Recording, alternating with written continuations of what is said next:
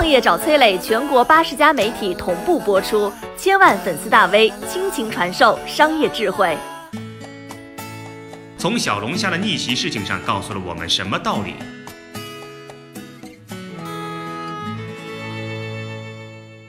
小龙虾这个产业到底有多大规模？一八年总产值三千六百九十亿人民币，一九年超过四千亿，什么概念？全球 GDP 排名可以排到第七十七位，超过全世界一百一十个国家的经济总量。红红火火的小龙虾背后，是超过了五百万人在小龙虾产业为改变生活而努力工作，是一个一个普通人。拼搏逆袭的故事。一九二九年，小龙虾搭着日本船从美国来到了中国。当时它的身份是牛蛙饲料，因为腥味太重，当时穷人都不爱吃。没有天敌的小龙虾繁衍很快，迅速占领了长江流域的湖泊水系。怎么办呢？抓来捣碎了，喂鸡鸭鹅猪，处于食物链的底端啊。此后六十多年的时间，这小龙虾一直是猪食套餐。九三年，安徽人徐建中来到了江苏盱眙，给大排档卖调料。它的调料有一个特点，加入了八角、桂皮、白芷等等十三种中药。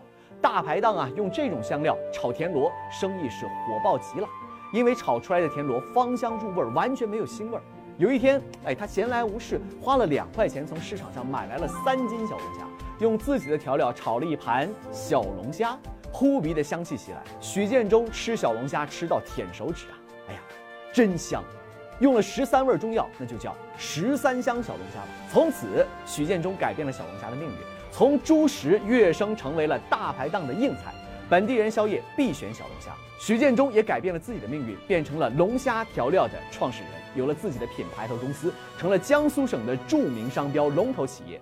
他还改变了盱眙县的命运，不止本地人喜欢吃小龙虾，外地人也慕名而来，带动了旅游业的发展。零零年，盱眙举办了第一届盱眙龙虾节，让小龙虾走向全国。如今啊，小龙虾成了盱眙的支柱产业，十万人投入小龙虾产业，每年达到上百亿的产值。这边盱眙致富了，但是龙虾不够全国人民吃啊。那边湖北潜江的农民刘主全看到了小龙虾的生意火爆，他想到了可以用水稻田来供养小龙虾。这就是著名的虾稻连坐模式。刘主权靠着这个模式技术，不仅自己小康，还带动了乡里乡亲一起养殖赚钱。一九年，钱江龙虾产量十五点八万吨，产值六十亿。刘主权成了闻名全国的龙虾养殖专家，享受专项津贴，被各地用五十万的高薪聘请指导龙虾养殖。产量、市场都有了基础之后，做品牌的人当然应运而生了。信良记、堕落虾、松哥油焖大虾等等众多小龙虾品牌获得了千万甚至上亿的融资，创始人们也达到了财富和事业的巅峰。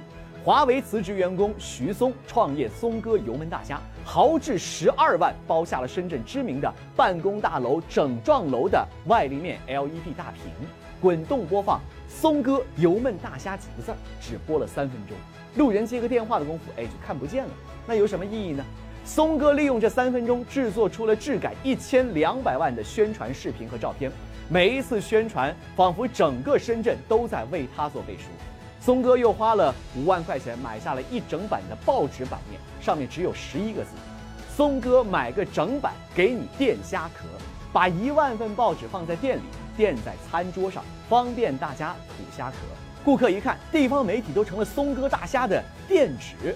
自拍合影修图发朋友圈三步走，最终擅长借力打力的营销高手徐松，只卖小龙虾，在深圳开出了五十家店，每天卖出上万斤小龙虾，一家一百平的单店年营收两千万，获得亿元融资啊！从养殖到调味再到开店，小龙虾的逆袭带动了整个产业链上的一群人的逆袭。